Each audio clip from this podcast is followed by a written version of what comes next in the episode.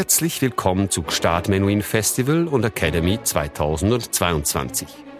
Ein paar Minuten, um mehr über unsere Konzerte zu erfahren. Menuhin und Fritz Kreisler, Renaud Capuçon und der Menuhin Academy Soloists. Trotz eines Altersunterschieds von nahezu zwei Generationen bestehen zwischen Fritz Kreisler und Yehudi Menuhin zahlreiche Verbindungen. Für den jungen Menuhin ist Kreisler ein Idol, ebenso wie Jascha Heifetz und Mischa Ellmann. Er scheut sich nicht, ihn mit Beethoven, seinem Lieblingskomponisten, zu vergleichen und gesteht, dass ihm seine subtile Emphase mehr liegt als das glanzvolle, aber weniger tiefgründige Spiel von Heifetz. Kreisler stellt seinerseits fest, dass der junge Menuhin bereits mit zwölf Jahren einen Großteil der ihm von der Natur verliehenen Gaben zur Entfaltung gebracht hat und vor allem das anspruchsvollste Ziel eines jeden Künstlers erreicht hat, nämlich unabhängig vom Repertoire sich immer selbst treu zu bleiben. Als Chef der Menuhin Academy Soloists, deren Leitung er 2019 übernommen hat, knüpft Renaud Capuçon an diese geistige Verwandtschaft an, indem er die Werte, die dem Mythos dieser beiden Titanen des Violinspiels zugrunde liegen, in den Mittelpunkt seiner Lehrtätigkeit stellt. Wolfgang Amadeus Mozart, Divertimento Nummer 1 D-Dur, Köchelverzeichnis 136. Im Gegensatz zur Serenade, die fast ausschließlich für Orchester geschrieben wird, ist das Divertimento, als Mozart sich Anfang der 1770er Jahre in Salzburg dafür interessiert, eher dem Kammerrepertoire zuzuordnen.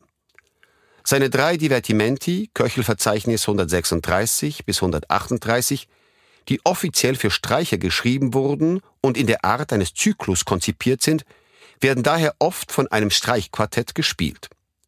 Sie entstehen ungefähr zeitgleich mit der Oper Lucio Silla, mit der sie den melodisch ungestümen Tonfall gemeinsam haben, der noch vom Geist des Barock durchdrungen ist und von den großen Vorbildern Johann Christian Bach und Johann Adolf Hasse übernommen wurde. Fritz Kreisler Violinstücke Fritz Kreisler zählt zu den größten Geigern der ersten Hälfte des 20. Jahrhunderts. Als Wunderkind wird er in Wien Schüler von Josef Helmsberger, dem Zigeunergeiger Mitteleuropas, und in Paris von Lambert-Joseph Massard, dem Inbegriff der großen franco-belgischen Violinschule. Nach dem Aufkommen des Nationalsozialismus nimmt er zunächst die französische und dann die amerikanische Staatsbürgerschaft an. Zu Beginn des Zweiten Weltkrieges lässt er sich auf Dauer in den USA nieder. Im Jahr 1941 wird er in New York von einem LKW angefahren und fällt für eine Woche ins Koma. Seine Karriere ist beendet, aber er spielt noch bis 1950.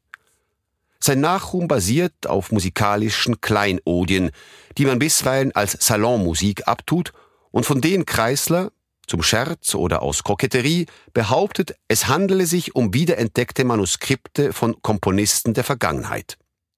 Dies gilt für sein Präludium und Allegro im Stil von Gaetano Pugnani, La Précieuse im Stil von Couperin, das Allegretto im Stil von Porpora, Sicilienne und Rigaudon im Stil von François Francoeur und sogar das bekannte Stück Tambourin im Stil von Jean-Marie Leclerc. Ja, es trifft sogar auf die zauberhafte Schön Rosmarin, Liebesleid und Liebesfreud zu, die er in einer Sammlung mit dem trügerischen Titel Altwiener Tanzweisen veröffentlicht, um den Eindruck zu erwecken, sie stammen aus der Feder von Josef Lanner. Franz Schubert, Streichquartett Nummer 14 d-Moll, Der Tod und das Mädchen. Deutsch 810. Streicherfassung.